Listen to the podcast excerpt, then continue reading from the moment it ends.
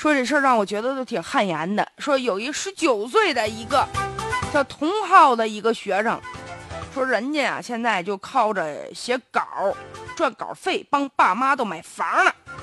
这得赚多少钱呢？这得写多少字儿啊？能买房啊？这不现在吗？这十九岁的同号啊，到这个武汉软件职业学院计算机学院呢去这个报道去了。他呢也是一名大学新生，人家据说从小学四年级开始就写网络文章了。现如今呢，他有一个 ID 叫做“姐姐的新娘”，啊，就是他已经成为一名知名的网络作家。十九岁啊，说一个月的收入将近四万块钱。而且现在这收入啊，一步步还在增增长当中啊。他家原来吧，一直租房的主条件呢比较差。前年开始，这不是开始写网络文章出名了嘛？说每个月能拿到七千块钱的收入，这不现在就涨到一个月四万了吗？他父母现在呢，买了一个八十平方米的房子。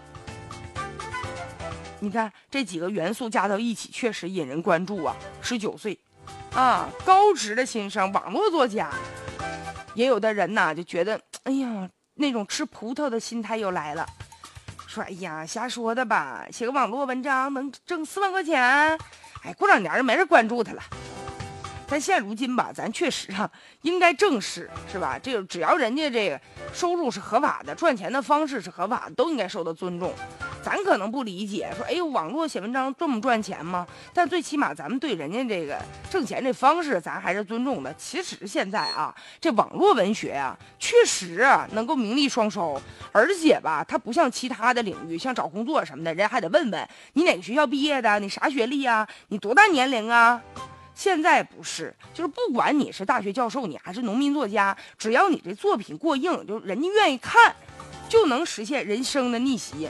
你写这东西，你就是不受欢迎的话，你再是成功人士，也没人买账。但是网络世界里呢，确实有一些人靠着写作就可以赚钱，确实可以买房。还可以改变人生呢。你比如说，曾经高中时候就辍学的有一个呢，就是网络的一个作家啊，他给自己起了一名叫做“天蚕土豆”嘛，说他靠着网络文学，身价都过亿了。然后人家你就说嘛，说这个网络作家当中啊，很少有谁说拼学历，不代表你学历高，你写的作品人就愿意看，那两回事儿。还有这个《鬼吹灯》，这听说过吧？那小说那作家。他连续多年登上中国作家富豪榜啊，现如今都成为这个网文圈子里的大神级的人物了。据说他也不是科班出身呢，人家也不是什么非得认这个学历啊、名校、专业啊。他曾经讲过，他说现在这个文学类型很多，而且技术手段也发达，写作的门槛现在很低，对写作的人来说没有什么限制，只要你会写就行，你就不认识字儿还能语音输入呢。他还讲啊，说那曹雪芹能写出这《红楼梦》，他一辈子也不过就混了一个秀才吧。那要按照现在来说，举人算是大学毕业，那秀才大概也就等同于初中、高中学历吧。所以说，其实这网络作家，只要你找准个人的优势，扬长避短，哎，你坚持写啊，这得几年如一日的写，还真有可能你这作品就被人认可，就能逆袭呢。